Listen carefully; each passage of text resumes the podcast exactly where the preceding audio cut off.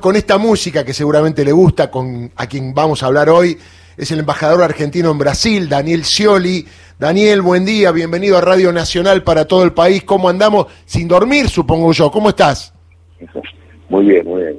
Eh, contento por todas las cosas como se dieron ayer y fundamentalmente los primeros mensajes de Lula y la posibilidad que hoy se encuentre con, con Alberto Fernández para comenzar a trabajar ya lo que es el gran objetivo de, tantas cosas tienen que hablar entre ellos, la integración estratégica con Brasil.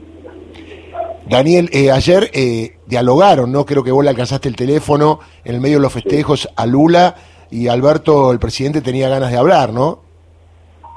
Sí, tenía ganas de saludarlo y, y con ese calle, Lula, así como que el amigo, vos tenés que siempre esté disponible para ti, una cosa así, bueno, nosotros coordinamos con el canciller la, las cuestiones operativas, así que hora de mediodía tendrán este encuentro tan especial de tantos otros que han tenido, ¿no? Inclusive en circunstancias muy difíciles de Lula, cuando él estuvo eh, detenido, que Alberto lo vino a visitar. Sí. Eso, eh, desde el punto de vista humano, tiene gran valor para Lula, por lo tanto, la armonía personal, política, es, eh, y este contexto internacional, la cual nos exige la crisis y la globalización, trabajar en conjunto con, con seguramente para dar el gran beneficio para nuestro país. Bueno, si bien vos estás allí y eh, ahora el presidente Bolsonaro, supongo que nacen expectativas, esperanzas acerca de distintas formas de gobierno con Lula, que tiene ya una historia de cómo gobernar, cómo relacionarse con la Argentina. Creo que esto abre un compás de esperanza para toda la región, ¿no?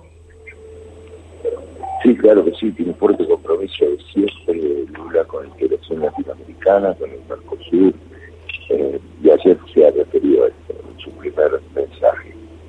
Inclusive había muchas representaciones de Latinoamérica, eh, el presidente Pepe Mujica, que bueno, todo lo que representa y, el hecho que hoy eh, el presidente que reciba es a nuestro presidente es un motivo de gran entusiasmo. ¿Cuándo se produce la asunción de Lula? Y supongo que ahí sí viajará otra vez también el presidente Alberto Fernández y seguramente alguien más para acompañar la asunción de Lula, ¿no?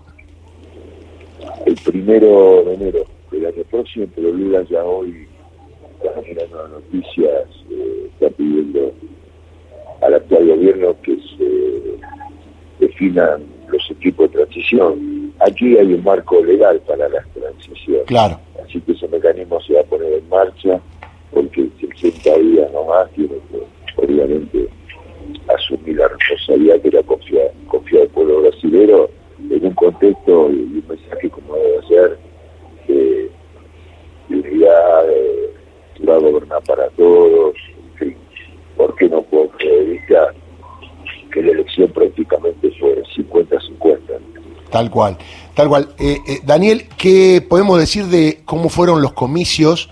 Porque se hablaba de por ahí un clima muy complicado, del día después. Sin embargo, podemos decir que la ciudadanía de Brasil se ha comportado democráticamente a la hora de uno aceptar el triunfo, si es que se acepta el triunfo, y los otros aceptar la derrota, ¿no? Así es. Sí, inclusive todo lo había prometido el Tribunal Supremo Electoral, que a de las 8 de la noche se iban a dar los resultados, se cumplió. Tal cual. como había ocurrido también en la primera vuelta, no hubo eh, ni denuncias, ni irregularidades detectadas. Eh, así que inmediatamente eh, cuando terminaron de contar los votos, por una es cierto? no se podían anticipar, no se podían hablar de tendencia con el 60% de los votos tiene Entonces lo que eh, buscamos es, buscó el Tribunal Supremo Electoral, acelerar como estuve todo cargado, reclamaron a Lula presidente. Daniel, ¿a qué hora está previsto que llegue el presidente y seguramente tener un almuerzo, una reunión? Eh, ¿Esto dónde sería? al mediodía. Al mediodía. Bueno, Daniel, un abrazo porque sé que te tenés que ir. Gracias por atendernos. Te he escuchado Radio Nacional en todo el país. Un abrazo grande, ¿eh? Un gran abrazo y creo que tenemos que confianza, esperanza, las mejores expectativas de esta etapa de la relación con Brasil. Muy bien, un abrazo grande. Daniel Scioli, embajador argentino en Brasil.